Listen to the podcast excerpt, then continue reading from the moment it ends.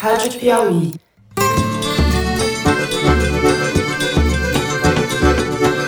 Olá, está começando mais um Foro de Teresina, o podcast de política da revista Piauí. Desmatamento quando a Dilma foi ministra. A Dilma não, a. Marina Silva. Marina Silva. Foi, foi ministra, vocês Ficou recorde desmatamento. Eu não pergunta pra mim, não. A gente tá perguntando sobre um dado Não, de agora, pergunta, não. Pegou o presidente. Tá. E eu, Fernando de Barros e Silva, estou aqui no estúdio para conversar com meus companheiros de sempre, Malu Gaspar. Fala, Malu. Oi, gente. Nós estamos propondo hoje um piloto que tem um foco muito claro: os jovens que procuram um primeiro emprego. Então, para esses, nós vamos fazer um processo de exoneração da folha com responsabilidade. E José Roberto de Toledo. Opa, Toledo. Opa! Isso quer o quê? Quer dizer o quê? Que a polícia só mata preto? Isso aqui não vai ficar na parede. Isso aqui é contra a polícia. A polícia tá para defender a sociedade. Vou queimar esse cartaz aqui que não deveria estar aqui. É feriado no Rio de Janeiro, mas nós estamos aqui no Batente, batendo ponto.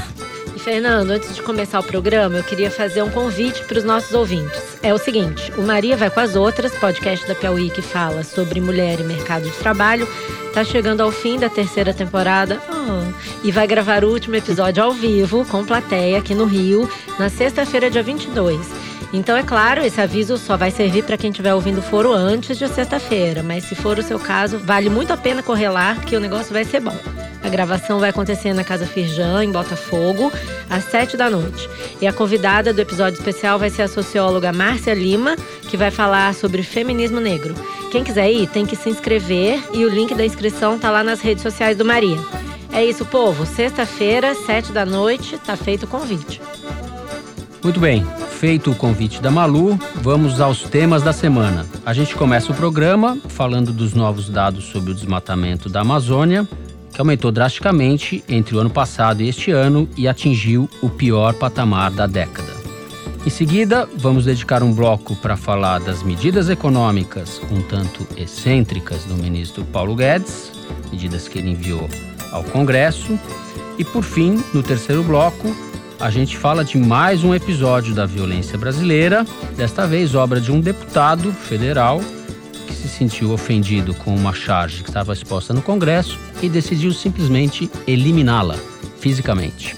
É isso, vem com a gente.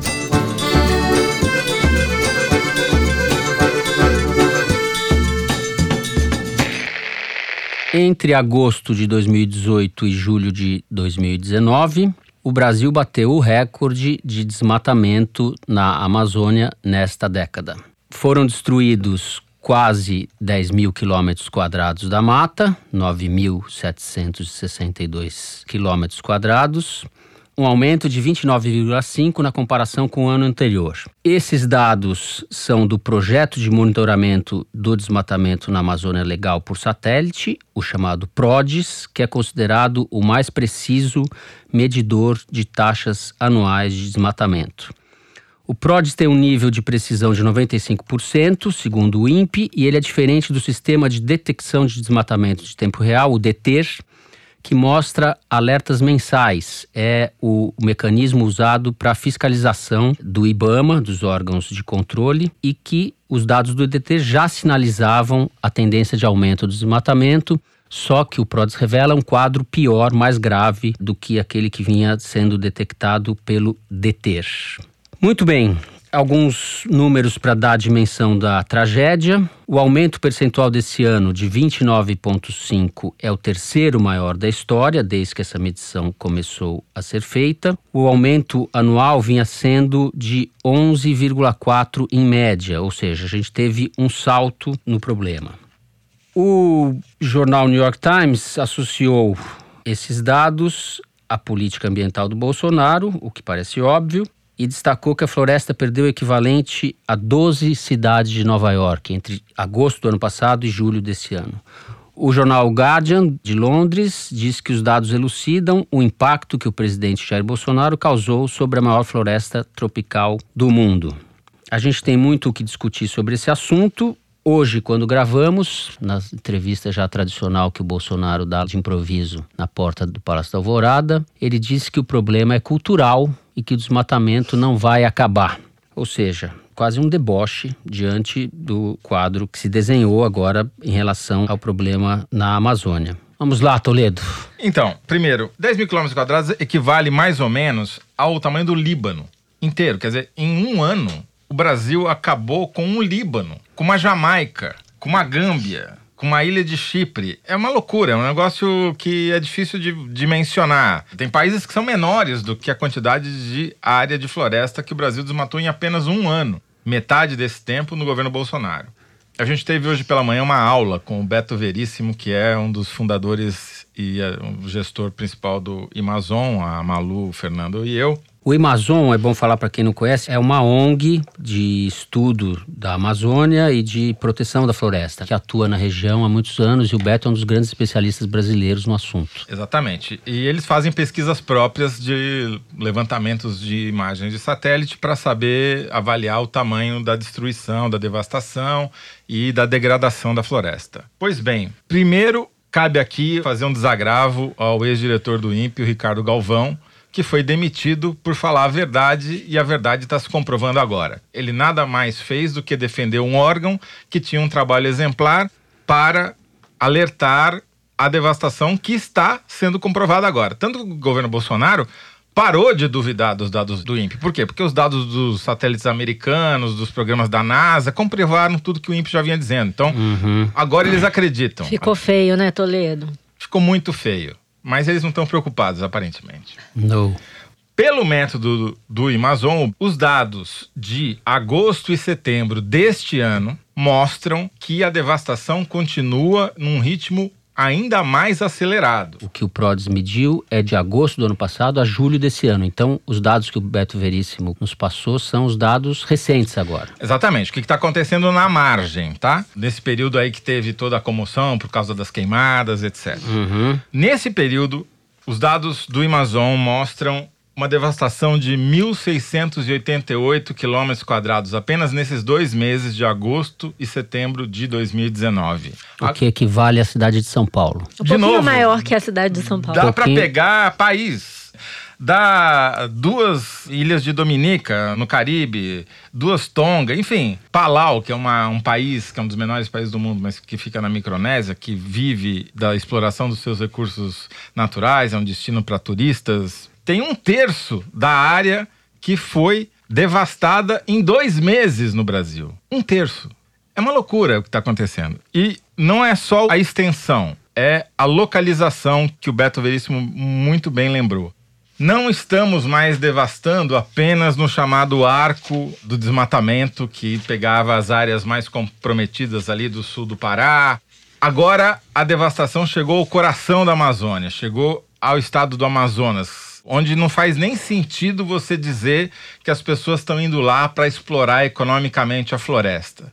O que se trata é de especulação imobiliária em escala amazônica. Grilagem, né? Grilagem. Os caras estão percebendo que com a sinalização do Grilagem, governo. Grilagem, que é a maneira tucana de falar roubo de floresta. Basicamente, é roubo de terra pública, é. né? O governo sinalizou, o Bolsonaro sinalizou que tudo bem você roubar floresta pública que a gente regulariza depois. E os caras estão indo para onde dá para roubar essa floresta. A terra minha, sua, da Malu, de todos os ouvintes, ou da União, ou que pertence aos estados do Amazônia e do Pará.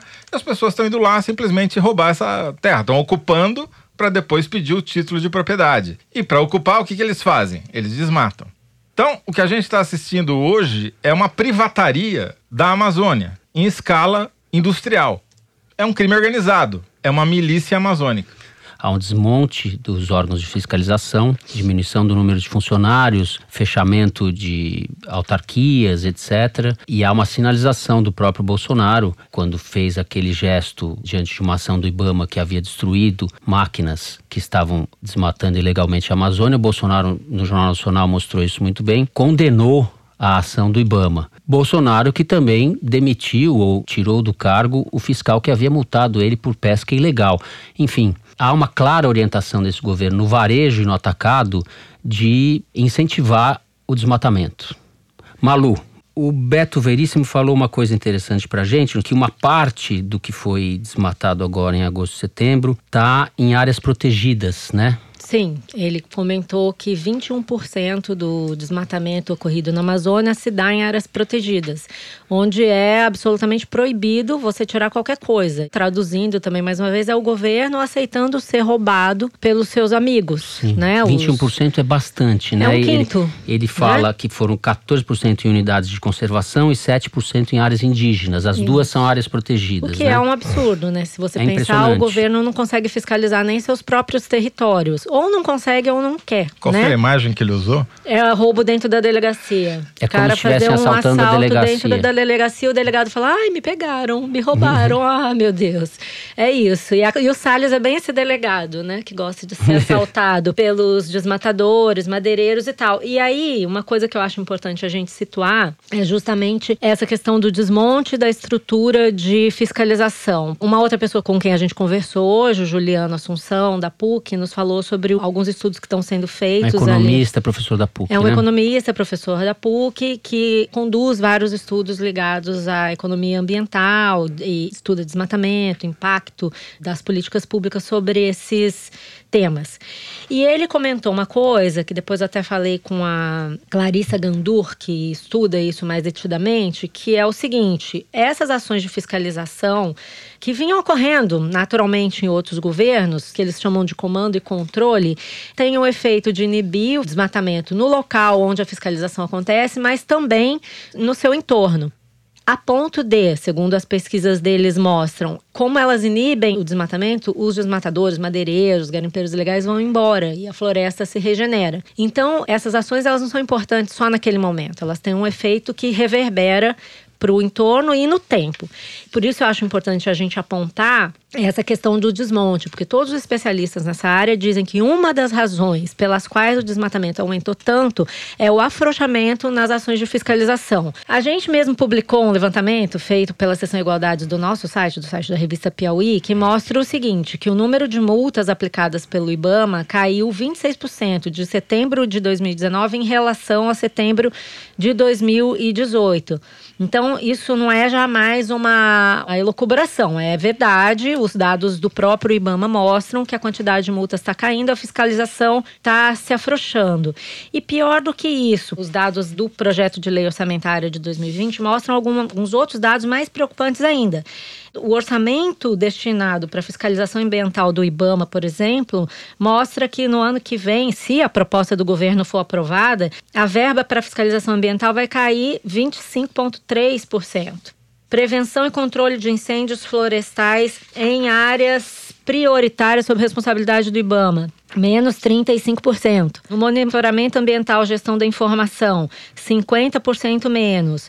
Então, o ministro Ricardo Salles, até como reação aí a esses dados do desmatamento, fez uma fala dizendo que a culpa é dos governos anteriores, que essa questão já vem de antes, que ele focou no fato de que metade do período abrangido aí por esse levantamento, ele diz respeito ao governo anterior. Porém, todos os sinais que ele está dando de medidas que ele promete tomar, eles vão na direção contrária. Embora ele fale que vai tomar medidas para reduzir o desmatamento, todas as medidas que ele está tomando estão indo na direção de estimular o desmatamento. Por exemplo, uma das propostas que o porta-voz da presidência da República elencou ontem como resposta a esse desmatamento recorde foi liberar a mineração e agropecuária em terras indígenas, porque segundo nas palavras do porta-voz, isso já acontece desde antes, então é melhor regular.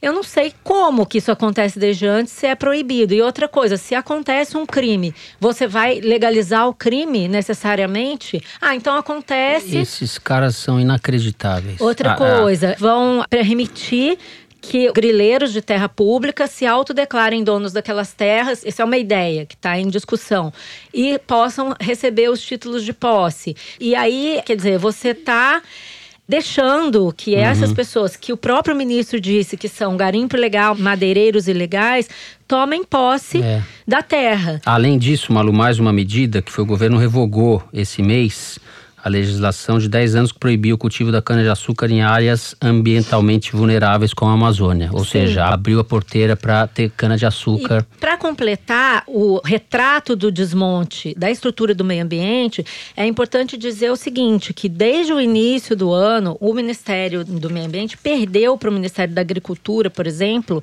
o Serviço Florestal Brasileiro, a Secretaria de Recursos Hídricos e Qualidade Ambiental e perdeu também para o Ministério do Desenvolvimento Regional e o cadastro rural dessas áreas ambientais. Então, quer dizer, o mesmo ministério que cadastra é o ministério que tem a função de estimular a agricultura, ou seja, é um conflito de interesses. Eles desarmaram os órgãos responsáveis por fazer o tal do comando e do controle, que são as medidas que as pesquisas do Juliano, da Clarissa todos esses especialistas mostram que são as únicas que realmente são eficientes para conter o desmatamento. Só para checar, eu vi uma matéria interessante da BBC essa semana mostrando que o Ministério do Meio Ambiente perdeu 129 servidores, incluindo esses dessas secretarias que foram remanejadas para outros ministérios e outros. Fui olhar no site do Ministério do Meio Ambiente. Tem uma, eu já tinha visto isso, há uma série de cargos vagos e levantei aqui para a gente mostrar. Olha os cargos que estão vagos hoje para os quais não existe no, no mês de novembro um, um responsável. Coordenação Geral de Políticas de Desenvolvimento Sustentável, Coordenação Geral de Políticas de Valoração de Serviços Ambientais, Coordenação Geral de Gerenciamento Costeiro, olha o óleo aí, Coordenação Geral de Políticas para Áreas Protegidas, a gente acabou de falar, Coordenação de Gestão de Acordos Internacionais, o que me lembra o Fundo Amazônia, ou seja, o Ministério pode falar o que for, os atos, os fatos, as atitudes demonstram que está tudo indo na direção contrária. É descoordenação. Não há um interesse por Descontrole resolver. e falta de comando. É exatamente o oposto da é. política é. que funciona. Também essas pesquisas mostram, e a gente ouviu isso hoje de manhã, que o corte de gasto público nessa área projeta o desmatamento. Você está contratando desmatamento no futuro. E é o que exatamente a gente está acontecendo. Isso que você acabou de descrever, Malu, é um contrato de desmatamento para os próximos meses e anos. E é importante falar também que o presidente Jair Bolsonaro, hoje nessa fala dele de manhã, dizendo que o desmatamento é cultural, ele apontou o dedo para a ministra Marina Silva para a presidente Dilma Rousseff, que é muito criticada, inclusive, pelas entidades ambientalistas. Mas ele falou um negócio que eu acho que é importante a gente pontuar. A Marina Silva teve recorde de desmatamento na sua época. É verdade, em 2003, 2004 foram dois recordes sucessivos de desmatamento no Brasil.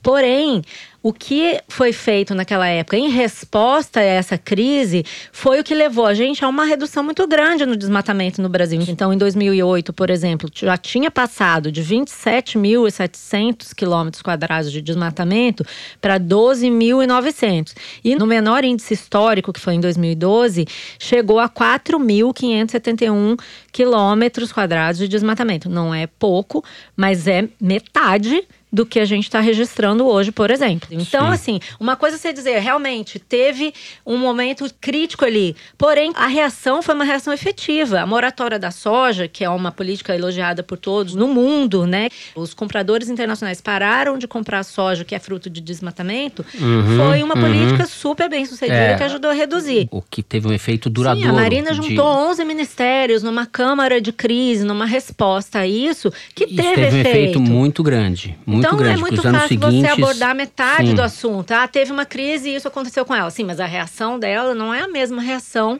que o governo Bolsonaro está tendo hoje. Começou é a crescer no governo, agora mais recentemente, no governo Temer, e se intensificou muito em ordens de grandeza no governo Bolsonaro. É. Isso, os dados estão é. evidentes. Eu acho que nós estamos sendo aqui comedidos, de certa maneira, viu?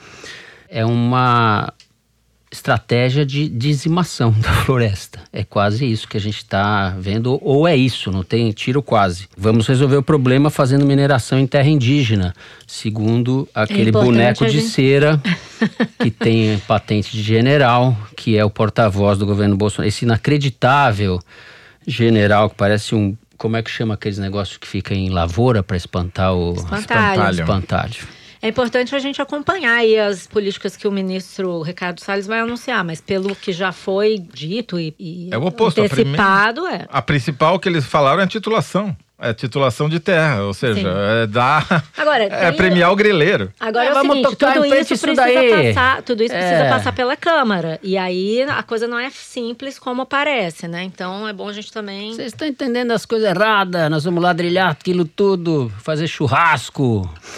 Bom, muito bem. O primeiro bloco fica por aqui. Depois do desmate, a gente vai para as artes do ministro Paulo Guedes.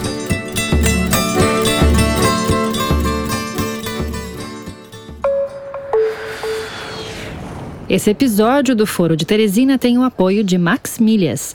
Lá você encontra passagens aéreas mais baratas do que nos sites das companhias. E os ouvintes do Foro ainda têm um desconto extra. Na hora de fechar a compra, no site ou no aplicativo, é só usar o cupom FORO25 para ganhar 25 reais de desconto na sua passagem. Max Milhas, o jeito inteligente de comprar passagens aéreas. Nas duas últimas semanas, o ministro Paulo Guedes, da Economia, enviou ao Congresso uma série de medidas. Eu vou começar por aquela que me parece um tanto quanto curiosa, que é o programa Verde Amarelo. Ele consiste no seguinte: propõe, entre outras coisas, que se cobre uma contribuição sobre o seguro-desemprego para criar novas vagas de emprego, ou seja, é o programa Verde Amarelo que deixa o desempregado no vermelho. Eu não sei se isso existe em algum país do mundo, onde ele tirou isso. Acho que nem no Chile do Pinochet, será? Perguntei aos maiores especialistas de mercado de trabalho. Não existe em lugar nenhum do mundo. Não tem nada parecido. Então, Malu, você que está por dentro aí do conjunto das propostas do Paulo Guedes, vamos começar falando sobre isso. O verde, amarelo e vermelho. Programa verde, amarelo e vermelho. Como diz o meu amigo Eric Baboni, da Grande Cruzeiro, em vez de taxar as grandes fortunas, ele resolveu taxar as grandes pobrezas. O Eric é bom, o hein? Eric é bom. Grande menino. Cruzeiro, cheio Grande de Cruzeiro talentos. produzindo talentos. Celeiro de talentos. Mas vamos lá, voltando aqui, acho que é importante explicar do que, que a gente está falando. Esse pacote aí do Paulo Guedes propõe o seguinte: que as empresas que contratarem jovens de 18 a 29 anos com remuneração de até um salário mínimo e meio e que estejam no primeiro emprego não vão pagar contribuição previdenciária, salário educação, nem contribuição para o Sistema S e para o INCRA. Também vão ter outras alíquotas reduzidas, tem a multa do FGTS por demissão em justa causa, isso vale por até 24 meses. É desoneração da folha, já ouvi essa expressão. antes, É, né? no governo Dilma, né? Desoneração da certo. folha. Deu muito certo. Eu ia falar disso, ainda bem que você falou. Dilma Feelings, né? Mas aí, o governo diz que vai criar 1 milhão e 800 empregos até 2022. E para pagar o custo dessa genialidade, ele vai cobrar 7,5% de contribuição previdenciária dos trabalhadores que estiverem recebendo o seguro-desemprego. Só para situar, o Rogério Marinho, secretário especial de Previdência e Trabalho, teve no Roda Viva essa semana e justificou essa medida como sendo uma medida de, atenção, inclusão previdenciária. Porque ele disse que esse desconto de 7,5% vai ser compensado no futuro com a aposentadoria mais cedo. O cara que tiver esse desconto se aposenta mais cedo.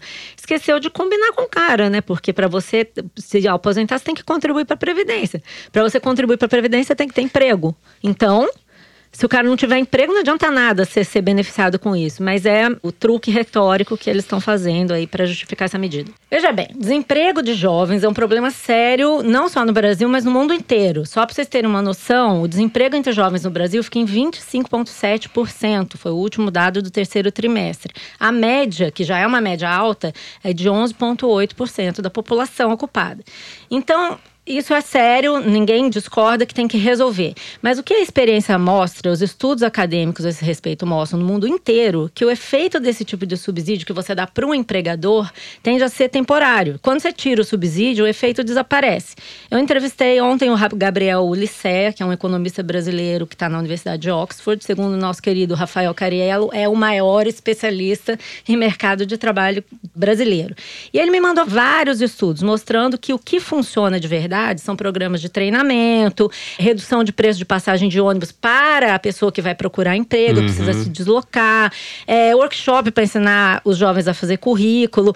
Bom, então para começar, essa medida não vai ter o efeito desejado, tudo indica que não. E o pior, para privilegiar Os jovens, o governo retirou uma ideia que era o subsídio para mais velhos, com mais de 55 anos. E as pessoas tendem a imaginar assim: ah, 55 anos, é mais velho, realmente precisa incentivar o mais jovem. Mas imagine uma mãe de família com 50 anos, que tem dois filhos, precisa arrumar um emprego, não consegue. Então, uma política meio assim, parece um pouco errática. Você tira daqui, põe ali e tal. Eu não sei o Fernando, mas eu tenho 53 e eu me senti pessoalmente tá atingido por esse corte. É uma coisa complicada. Pra, e além disso. Você é um jovem, eu tô fazendo 54 esse ano, esse mês. Bom, eu sou uma criança, então nem vou comentar isso. É, você tá no emprego dos jovens, né? Você foi é, beneficiada pelo Paulo, exato, Paulo Guedes jovem, no detrimento meu e do Fernando. carteira verde e amarela ah, semana que vem. Malu verde e tá, amarela, Toledo só. e Fernando no vermelho. Além do mais, o Brasil tem mais ou menos 400 bilhões de reais concedidos em subsídios para todo tipo de setor econômico, herdados dos governos passados, especialmente do governo Dilma, como o Toledo comentou, e são benefícios dados àqueles setores que o Paulo Guedes na campanha chamou de piratas privados, burocratas corruptos e criaturas do pântano. O mesmo Paulo Guedes que defendeu a taxação das grandes fortunas e agora inventou essa taxação de grandes pobrezas. Ele sempre disse que ia taxar grandes fortunas, dividendos dos acionistas de grandes empresas, um discurso que era tido como discurso do liberal puro e tal, todo mundo celebrando. Agora que chegou a hora de enfrentar esses setores que vivem pendurados no Estado, o que, que ele fez? Foi taxar os desempregados. Então, assim, é, além disso, pela primeira vez eu ouvi no mercado financeiro gente falando que estava espantado com essa medida. Por quê? Porque além disso, não vai passar. Você consegue imaginar o Congresso Nacional votando uma MP que prevê uma coisa dessas? Não Algum passou nem deputado, pelo Bolsonaro.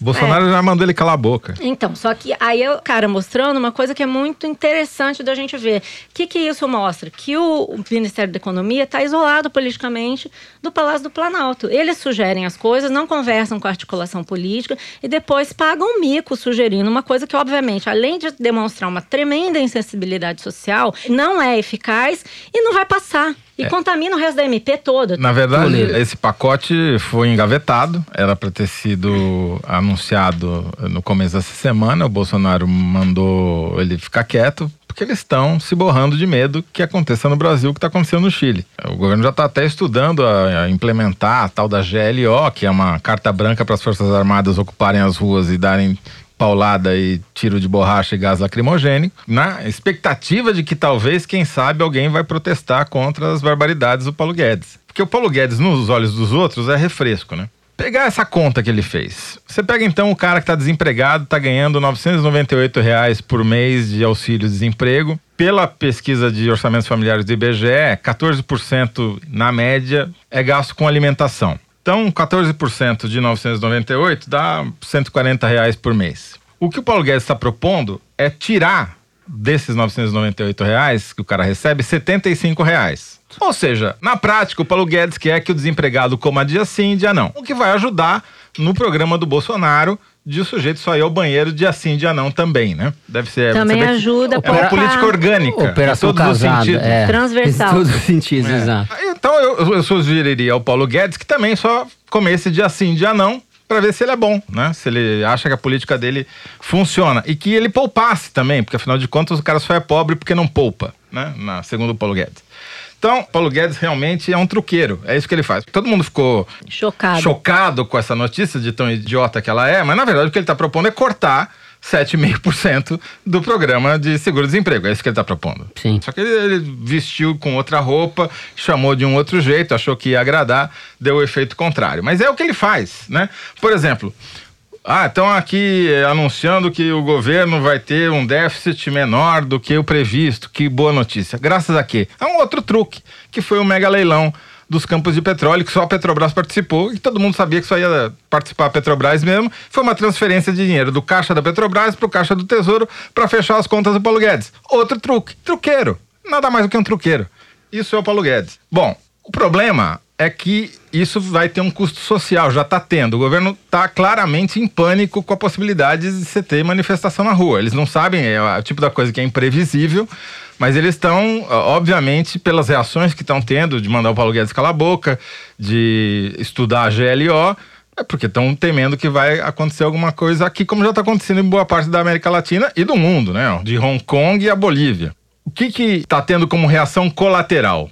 O Rodrigo Maia, que pode ser chamado de fada sensata de Brasília, para usar uma o linguagem nosso Winston Churchill. Nosso Winston Churchill. da internet, que a Malu gosta tanto, novos termos incorporados ao nosso vocabulário Isso forista. aí. A fada sensata do Congresso anunciou um pacote social, ajudado pela Tabata Amaral. Com incorporação do Bolsa Família à Constituição, programas de treinamento para jovens, exatamente isso que você estava falando, para melhorar a empregabilidade. Quer dizer, a agenda social que o governo não tem está sendo apropriada você ver onde pelo a gente Congresso. chegou, o que o democrata, PFL democrata, falava do Bolsa Família, se a gente pegasse o histórico, demonizavam de todas as maneiras. Agora o, o Rodrigo Maia quer constitucionalizar o Bolsa Família. Exatamente, quer dizer, ah, o que a gente está vendo é que o, o Bolsonaro esticou a corda, puxou tanto para um lado que o Democratas, que sempre foi a direita no Brasil, É o comunista. virou centros é, quase um social-democrata. né? Centro comunista. Mas Além isso do que, é uma é- política de compensação. Ou seja, o Bolsonaro está cometendo um erro político grave, é uma estupidez do ponto de vista do Bolsonaro. Porque ele está deixando todo o campo social para os outros, para a oposição. O Rodrigo Maia está pegando um pedaço, mas o que, que você acha que o Lula vai fazer nessa caravana que ele já começou pelo Nordeste? Vai se apropriar desse discurso. É de uma burrice bolsonariana. Vamos ver no que vai dar. Mas eu tenho uma pergunta pra Malu, Hum. porque ela é o mote que a Malu mais gosta de repetir no Foro de Teresina, ao contrário. Pelo visto, Eu já até sei.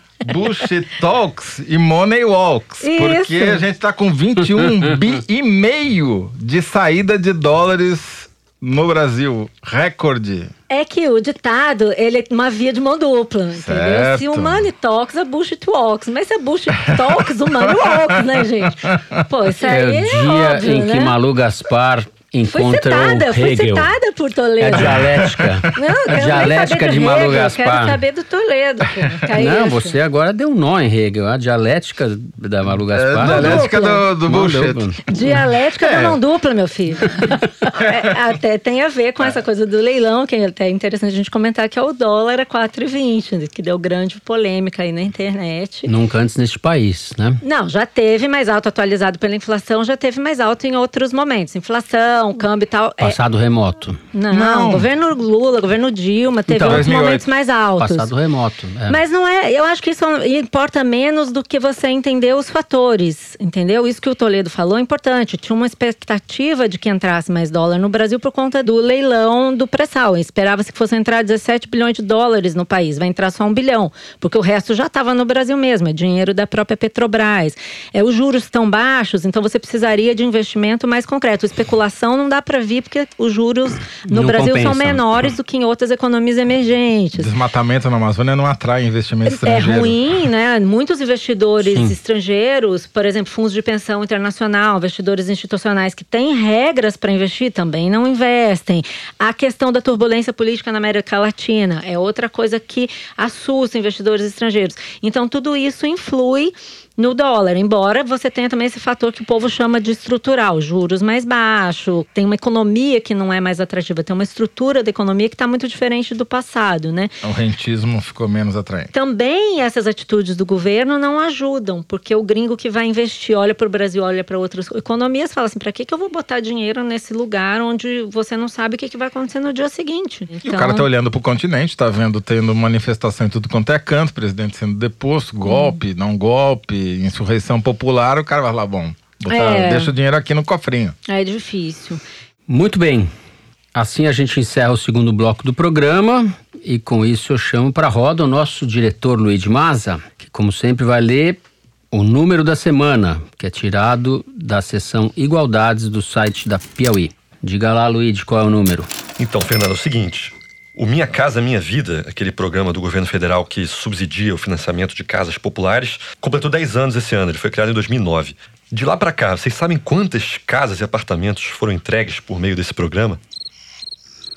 Foram 4,3 milhões de casas e apartamentos. Se a gente colocasse tudo isso numa cidade só, ela teria o tamanho de São Paulo, que é a maior cidade do Brasil e do hemisfério sul. São tantas casas que a cada 13 brasileiros, um foi beneficiado pelo programa. Apesar disso, no entanto, o déficit habitacional cresceu ao longo desses anos. Em 2009, o Brasil tinha um déficit de 5,9 milhões de domicílios, ou seja, 5 milhões de casas a menos, quase 6. Já em 2015, esse déficit era de 6,3 milhões de domicílios, de acordo com os dados da Fundação João Pinheiro. A conclusão é que, como o cara já vai comer dia sim, dia não, no dia que ele comer, ele não mora, no dia que ele morar, ele não come. É, esse é um programa que vem sendo, ele foi bem sucedido num, num período, é um programa que vem sendo desidratado ao longo dos anos, ele está caindo, e o déficit, como você disse, aumentou para 6 milhões e 300 mil domicílios. Isso mostrando o fundo falso do chão brasileiro. O problema, se a gente pegar dados de saneamento, o Brasil é vergonhoso em matéria de saneamento. As pessoas não têm água potável e esgoto em casa. No entanto, a gente não vê esses assuntos na pauta do governo. Estão fora, completamente fora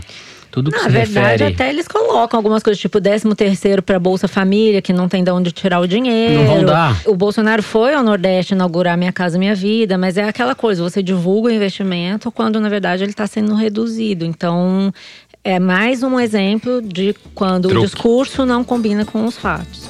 Muito bem. Isso dito, a gente passa para o terceiro bloco do programa. Muito bem. O Congresso fez uma exposição para celebrar o Dia da Consciência Negra, que ocorre nessa quarta-feira, quando gravamos o programa, ontem para vocês que nos ouvem. E na terça-feira, uma das obras expostas era um cartaz onde estava escrito o genocídio da população negra e acima desse, desse título uma charge do artista Latuf. Esse cartaz foi retirado da parede pelo deputado Coronel Tadeu e quebrado. Ele pisou depois de tirar da parede, ele quebrou porque ele considerou o cartaz agressivo à corporação policial. O cartaz mostrava um corpo de um negro algemado e caído no chão, envolto na bandeira brasileira, e um policial de costas se distanciando com uma arma fumegante, sugerindo que o negro foi executado. Antes de passar a palavra para vocês, esse episódio acho que é bem característico de um ambiente que está se cristalizando, se formando, se tornando cada vez mais frequente na vida brasileira. Os dados do anuário do Fórum Brasileiro de Segurança Pública mostram que entre 2017 e 2018, dados que foram divulgados recentemente, 75%, mais de 75% dos mortos em decorrência da intervenção policial, ou seja, mortos pela polícia, são negros, sendo que os negros representam 55% da população brasileira. Os brancos, que representam mais de 44%, foram 22,4% das vítimas da ação policial. Então, quando o artista faz esse tipo de manifestação, ele está amparado num dado concreto, num dado real, num, num dado da realidade brasileira. Com o seu ato, o coronel leva, levou para dentro do Congresso, o que é muitíssimo grave, o vandalismo que caracteriza a atuação da polícia nas ruas. A gente sabe que a polícia brasileira é uma das mais violentas do mundo. Se esse sujeito, esse deputado Coronel Tadeu, eleito por São Paulo, que é do partido do Bolsonaro, se sente ofendido, ele vai à tribuna do Congresso, esculhamba o artista, a obra, defende os policiais, fala dos imensos feitos da polícia para a sociedade, faz o que ele quiser. O que ele não pode é quebrar uma placa dentro do Congresso Nacional, quebrar, pisar numa obra, vandalizar uma obra dentro do Congresso Nacional. Isso, para mim, mostra uma característica do governo Bolsonaro ou do bolsonarismo. Eles abolem a mediação da palavra, que é o instrumento da disputa política. Eles quebram placa, eles dão tiros, eles destroem quadros, eles fazem o diabo. Toledo. A gente tem vários exemplos de comportamento não democrático, para ser bem tênue nas palavras, por parte de parlamentares do PSL. Quebrar a placa, inclusive, virou uma moda, né? Não é a primeira, né? Sim. Também foi um deputado do PSL que quebrou a placa da Marielle ainda durante a campanha eleitoral. Outro deputado do PSL, esse da Assembleia Legislativa de São Paulo, que concorreu com o sugestivo número de 17111 na eleição, que é um número disputado pela extrema-direita no estado de São Paulo, porque 111 é o número de detentos que foram assassinados pela polícia dentro do Carandiru. Em 1992. Remoto 92. Exatamente. Esse deputado, que não vou nem falar o nome porque não merece, conseguiu aprovar na, no plenário da Assembleia Legislativa uma homenagem no Dia dos Direitos Humanos, agora em dezembro, vai ter uma homenagem a ninguém mais, ninguém menos do que Augusto Pinochet, o ditador do Chile, que vai sofrer uma espécie de desagravo por conta da bancada do PSL, PSL, É uma esculhambação. ex-partido do presidente da República, né? Esse deputado foi assessor do Alckmin e representa a bancada ruralista. Mas Eu vou falar o nome. Você não quer falar o nome? Vou falar o nome. Tem que falar. Ele apoiou o Bolsonaro na campanha, pôs dinheiro. É o Frederico Dávila. Exatamente. Da- é da Grande Matão. Tá distante. É por tá- isso que ele não quer falar o nome. foi- o, ele, ele- ele, assim, ele pode até circular pela Grande Matão, mas ele é- provavelmente frequenta muito mais o Harmonia em São Paulo do Tá que certo. a Grande Matão, Ah, tá certo? aí, Grande E o Matão Palácio dos é- Bandeirantes. Não. É, É. é um- um sujeito apegado ao poder e, enfim, Tá que certo. tem a sua base econômica no latifúndio e a sua base política na polícia. E se orgulha de ter ancestrais na política, principalmente na política nordestina, que remontam até Garcia Dávila, no século XVII ou XVI, sei lá o quê. E essa homenagem foi marcada, é isso? Opa, opa, opa, para, para, para. Depois que gravamos o foro, os neotucanos Alexandre Frota e João Dória salvaram a pele do presidente da Assembleia Legislativa de São Paulo e recomendaram que ele cancelasse a sessão. E assim fez Cauê Macris, que também é do PSDB. Ou seja, as viúvas de Augusto Pinochet vão ficar sem a sua sessão de homenagem ao ditador chileno, que além de sanguinário, também era ladrão. Agora, voltando aqui ao nosso coronel Tadeu, que é um deputado federal de primeiro mandato, eleito pelo PSL, vice-líder do PSL, provavelmente é um daqueles que vai migrar para a nova arena. Ele representa um, na verdade, uma tendência muito importante na política brasileira nos últimos anos, que foi a substituição do papel que as Forças Armadas faziam na política pelas polícias, especialmente pela polícia militar. A quantidade de cabos, sargentos e principalmente coronéis e capitães que estão hoje no plenário da Câmara dos Deputados, nas Assembleias Legislativas e agora também no Senado e até em alguns governos estaduais, é talvez um dos movimentos políticos mais significativos que marcaram a mudança dessa transição da política brasileira na última década, junto com a ascensão das bancadas evangélicas esses parlamentares eles representam um poder de fato que as polícias ganharam não só no Brasil mas principalmente na América Latina essa repressão toda que a gente está vendo acontecer contra essas manifestações populares em grande parte são feitas por essas polícias militarizadas que mudam de nome aqui e ali mas têm esse mesmo caráter de poder de polícia e eles se tornaram agentes políticos próprios. Eles não são mais representantes apenas teleguiados por um partido ou por um chefe político. Não, eles viraram uma força política eles próprios,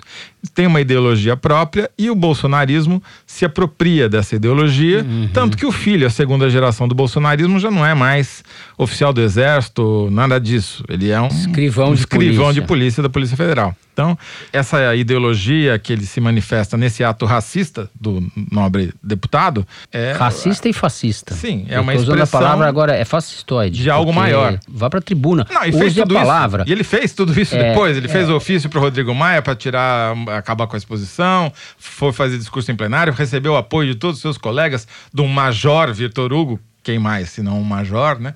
E é Uhum. por aí vai. Alguém diz que a civilização começa quando o sujeito, em vez de dar com o tacape na cabeça do outro, chama o outro de filho da puta, né? Quando você usa a mediação da palavra e não a força física. É, no caso do bolsonarismo, nós estamos voltando pro tacape. Acho que é importante notar que esses caras estão procurando preencher o vácuo deixado pelo Bolsonaro quando ele saiu do Congresso. O que eles fazem são atitudes muito típicas do Perfeito. Bolsonaro na época de deputado e não só deve estar funcionando, como também está levando a imitações, né? O próprio Daniel Silveira, que rasgou a placa da Marielle, acho que ficou com inveja, alguma coisa assim, resolveu surfar na onda, dizendo que é normal que negros morram porque tem mais negros com armas, mais negros no crime, mais negros confrontando a polícia. O próprio Fórum Nacional de Segurança Pública, nesses dados que ele publica todo ano, mostrou que a maioria dos policiais que são mortos também em confrontos com criminosos no Brasil, 52%, são negros.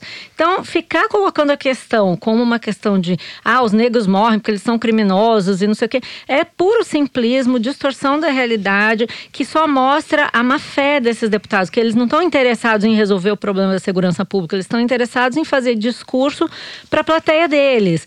E acho que é importante também a gente falar da atitude do Rodrigo Maia, que repreendeu o comportamento do Coronel Tadeu no plenário, uhum. trazendo um pouco de bom senso aí para a discussão. E também queria dar aqui para o nosso ouvinte a repercussão do caso. O PT apresentou à Secretaria-Geral da Mesa o pedido de abertura de processo por quebra de decoro contra o Coronel Tadeu e deputados federais foram Augusto Aras, o Procurador-Geral da República, parlamentares da oposição também solicitando a abertura de um inquérito civil e criminal contra os dois deputados, o Tadeu, o Coronel Tadeu, que quebrou a placa, e o Daniel Silveira, que fez essas declarações sobre negros criminosos. E passaram o dia todo aí nessa discussão sobre se recolocavam a placa no lugar ou não, e houve um impasse aí grande entre os deputados, mas agora, ao final do dia, decidiram que a placa vai voltar para o local onde ela já estava, com a exposição, e vai ter também os seguintes dizeres: a bancada negra sabe que essa charge não representa toda a corporação e respeita os policiais que não corroboram para essas estatísticas e trabalham em prol do povo brasileiro. Então, aparentemente, está resolvido no diálogo o impasse que se gerou desde ontem, melhor assim. Esse episódio na Câmara ocorre dias depois em que a Polícia Civil desvendou ou fez o laudo do caso da menina Agatha Félix, que foi menina de 8 anos, morta negra. aqui no Rio de Janeiro, negra. E a Polícia Civil chegou à conclusão de que, sim, ela foi morta por um tiro da polícia. De um cabo não, da polícia militar. Não havia confronto na hora, não tinha como tiroteio. Como os moradores falaram, Como os moradores época, falaram né? e como a polícia negou enfaticamente. Mais do que isso, né? Tentou roubar a bala no, no hospital. Exato, exato. E o que eles admitiram agora foi que foi um tiro contra uma moto, sem que houvesse qualquer iniciativa dessa moto, seja lá quem estivesse na moto, contra a polícia. Então é sim uma política de atirar a esmo. É, o que a atitude do coronel Tadeu significa na prática é que a polícia, os policiais não querem ter nenhum tipo de restrição ao seu poder de polícia. Eles não querem nenhum tipo de supervisão civil da sociedade à atividade deles. Querem poder matar e fazer o que for o diabo sem ter que correr, como diz o ministro da Justiça no seu projeto, risco de excludente, excludente de, licitude. de licitude. Quer dizer, é, é, essa filosofia que está por trás, é a mesma do Moro. Nesse caso, nem caberia alegação de forte emoção, porque não estava acontecendo nada, né? Assim, até eles tentaram dizer que o policial estava sob o impacto da morte de um colega alguns dias antes, mas pelo amor de Deus, então se afasta do serviço, não vai para patrulhar a rua, né? Ou o Brasil controla a polícia, ou a polícia controla o Brasil. É essa uva. Dois, é. a missão. Digamos que já deve estar tá acontecendo isso. É, é o que está acontecendo. Exatamente já, a polícia já barbariza, que é carta branca e aval do ministério, aval do governo para barbarizar, né? Teve também hoje uma cena chocante. Hoje, quarta-feira. É. Quarta-feira, é. que foi a, é, a cena de um empresário, dono de uma lanchonete no centro de Niterói, aqui na Baía de Guanabara, que mata a sangue frio uma pedinte, uma, uma moradora de rua que estava insistindo, pedindo dinheiro para ele. Ele saca uma arma da cintura e dispara duas vezes contra a cara dela e sai andando como se nada fosse, né? E depois ele foi preso e a advogada disse que ele estava reagindo a uma tentativa de assalto. É, e as câmeras, a gente viu essa cena pela televisão, porque havia câmeras na rua que registraram. Não tem nada de tentativa de assalto. A mulher está longe dele pedindo. Um real. É, um real. Isso mostra uma cultura que está se disseminando. Eu acho que nada disso é por acaso. As coisas são. Isso vai formando um mosaico. Esses dados um pouco eh, que parecem isolados, mas formam um mosaico e vão, que vão dando sentido para a política de governo do Bolsonaro. A gente não pode esquecer que o gesto característico da campanha dele é a mão com a arminha. Sim, a defesa é da, como, do armamento da população. O cara como pode ele andar sabe armado. se comunicar. Sim, o cara que anda armado aumenta a, a possibilidade dele cometer essa barbaridade que o cara cometeu. Muito bem, com isso a gente encerra o terceiro bloco do programa e parte para a sobremesa do Foro de Teresina, o momento Kinder Ovo. Semana passada, Malu, você acertou a voz do Baralhos em 5 segundos apenas. assim não dá pra competir. Dani, solta o som aí. Cada um se alimenta de uma forma. Você disse bem. Tem gente, por exemplo, que adora ficar deitado no sol, tomando sol. Eu tenho horror a isso, porque fico muito queimado, não gosto de sol. Então outras pessoas gostam de correr, que até aplaudo Conheço quem gosta, mas também tem pavor, não gosta de fazer exercício. Então o que, que eu gosto de fazer? Eu me, me satisfaço com a cabeça. Então eu vou ler um livro que eu leio muito normalmente, três, quatro livros por mês, ou ver um filme. Não é? Ou ter uma conversa amistosa, sair com amigos. É o eu senador de Minas, bacana, é o né? Anastasia. futebol de ver, não Olha! É o Anastasia. também jogar Gente! cartas, jogo buraco, jogo poker, uma vez por outra. Sou esganado, guloso. Dizem até que eu tenho, e me orgulho disso, uma boca simples. O que é a boca simples? Eu não gosto de coisa complicada. Eu não como frutos do mar, não gosto de peixe. O que eu gosto? Lombo de porco, com farofa, feijão tropeiro, com abacaxi. Eu também. Ó, até eu tô emocionado, Gente, acertei o tô Kinder Ovo. com a sua É. precisão, assim, foi certeiro. Agora pode-se dizer O que ele Fernando- curou da virose, né? Acabou a virose. O Fernando mais se, virose. se identificou com a Anastasia, Opa, você percebeu? eu e a É. Anastasia. É, sol não é comigo. Vou ler uns livros Sol aqui, não é ver comigo, uns é não, filmes. Não, mas agora você vai ter que confessar, explicar como que você chegou na Anastasia. Cheguei na Anastasia pelo seguinte, vou contar. O, Vou contar. Nossa, o Anastasia foi almoçar na Folha, quando eu era jornalista da Folha, a gente participava de uns almoços algumas vezes. Estive com ele algumas vezes. E ele fala desse jeitinho assim mesmo. Você lembrou? que é gosta de Agora lombo de porco, não sei o que lá. É. É. Antônio Anastasia, senador pelo PSDB, ex-governador de Minas, falou essas coisas tudo numa entrevista ao canal do YouTube do programa Onde Mora a Felicidade, que também passa na TV Alterosa. Então eu tô nessa vibe agora, a Malu. felicidade Onde- mora num lobo de porco, É, num lobo de de porco com farofa. É, Eu não na gata a discordo, gente troca o não. sol Eu acho livros. que esse Anastasia deve comer um Teresina de vez em quando aí. não Opa, lógico, Terezinha. lombo de né? porco, porco com farofa pra esquecer ali, dar uma derrapada, pegar um java Olha, eu quero, eu quero saber como é que os ouvintes vão reagir na semana que vem a este feito histórico. Pronto, eu acho bom, assim, né? Porque assim param com esse papo de CPI, de, né? É, depois essa mineirice toda, é hora de ler o que os nossos ouvintes estão dizendo. Antes de passar a bola para vocês, eu preciso ler esse tweet que a Priscila Olegário escreveu pra gente. É o seguinte: tô aqui ouvindo o foro de Teresina de cada dia, quietinha no fone de ouvido e gargalhei alto no meio do trem, imaginando o príncipe batendo no mendigo no meio da suruba gay. Obrigado pela oportunidade, Malu Gaspar.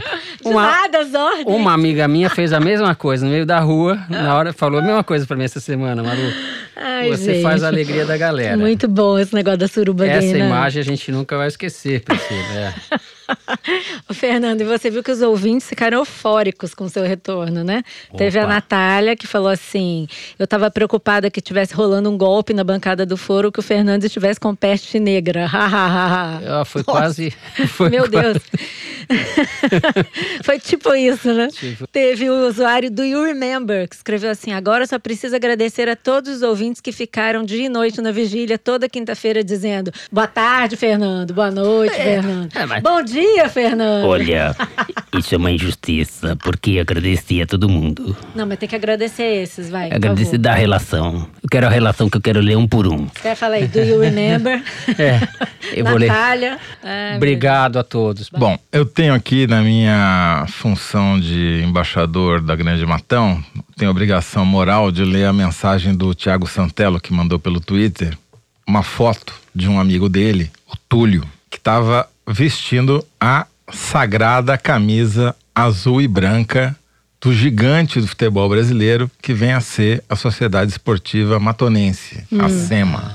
Entendeu? Sema? SEMA. O Thiago, então, pede pra gente mandar um abraço pro Túlio e explica por que, que a gente tem que mandar um abraço pro Túlio. Eu acho que a gente realmente deve esse abraço pro torcedor da Matonense. Diz ele. O Túlio é obrigado a escutar o foro comigo quando eu vou tomar banho e levo minha caixa de som para tocar o podcast. Como eu coloco um volume alto, ele também vai acompanhando lá no quarto dele como um ouvinte involuntário. Então o Quem? Túlio, amigo do Tiago, que tem a camiseta da Matonense nos ouve sem querer. Ouvinte Coitado, voluntário desculpa do aí, coro. Túlio. Que dureza, aí. hein, Túlio? Túlio, fecha a porta do quarto, pô. É coisa fácil. Temos também uma enxurrada de tweets essa semana acusando muito injustamente o Teresino de ser um cocainômano. Gente, Porque Eu não sabia. foram notícias que foram reproduzidas na internet de uma certa quantidade de cocaína que estava escondida num país desses de terceiro mundo, tipo Inglaterra, não lembro bem agora, e que a cocaína foi comida por javaporcos. E daí estão acusando o, o Teresino de ser um deles, mas o Teresino estava aqui o tempo todo, a gente pode. Ele tá um pouco agitado, é verdade. Não, mas eu Teresino acho que tá limpo. Teresino tá limpo. Então tá bom. Então tá, eu vou dar espaço aqui para um desaforo que a gente recebeu de alguns ouvintes no programa passado, entre eles o Fernando Loverturi, que escreveu assim no Twitter: "Bem complicado que o Foro de Teresina tenha comprado abertamente a narrativa da OEA sobre a Bolívia, no caso sobre a fraude nas eleições. Só para lembrar, é a organização que afirmou que os protestos no Chile eram culpa da Venezuela e Cuba. Bom, não comprei abertamente, eu li o relatório, pesquisei, né, mas tudo bem. Para as pessoas que estão idealizando o Evo Morales, ele perdeu o plebiscito dois anos antes e ainda assim insistiu na quarta eleição. A eleição tem indícios graves de fraude. O fato de ser um golpe ou não ser um golpe é uma questão controversa. O que não é controverso é que ele vinha se transformando num autocrata e que vinha forçando Nesse plebiscito de 2016, conversei com um brasileiro que trabalhou na campanha. E perguntei que tipo de fraude que aconteceu na época. Ah, nada muito grave, só trocavam a urna. Inclusive, eu recebi no Twitter mensagens de pessoas mostrando outros relatórios que diziam que era inconclusivo que houvesse fraudes. É, é tão É meio- inconclusivo que o próprio Evo Morales pediu novas eleições. Bom, como vou apanhar eu a semana que vem, eu vou ler o tweet do Márcio Rodrigues, que diz o seguinte: assinando a revista Piauí, altamente influenciado pelo Foro de Teresina, te amo, ele diz. Oh, Em tempo, a Piauí tem as melhores capas do Brasil. Muito obrigado. A propósito, faz tempo que a gente não fala disso, né, Toledo? Mas é sempre bom lembrar: se você, ouvinte, gosta do Foro de Teresina, a melhor maneira de ajudar o programa é assinando a nossa revistinha. Revistona, pô. Revistona. Não tem nenhuma maior na banca. É verdade. Em tamanho. Muito bem. Com isso, a gente termina o programa dessa semana. O Foro de Teresina é uma produção da Rádio Novelo para a revista Piauí, com a coordenação geral da Paula Scarpim. O nosso diretor é o Luiz de Maza. As nossas produtoras são a Mari Faria e a Ana Carolina Santos. A Júlia Sena grava o vídeo do Foro Privilegiado o teaser que a gente publica nas redes sociais da Piauí e no YouTube. A edição do programa é da Mari Romano e da Evelyn Argenta. A finalização e mixagem do foro são do João Jabassi, que também é o intérprete da nossa melodia tema, composta pelos piauenses Vânia Salles e Beto Boreno. Quem faz a nossa coordenação digital é a Kelly Moraes. O Foro de Teresina é gravado no Estúdio Rastro com o Dani Di. Eu, Fernando de Barros e Silva, me despeço da dupla dinâmica. Malu Gaspar, tchau, gente. Até a próxima. José Roberto de Toledo. Tchau. É isso aí, Teresina e você que foi em vão citado aqui, tá mais limpo do que nunca. Teresino também manda tchau pra vocês. Até semana que vem. Meu Deus. Socorro.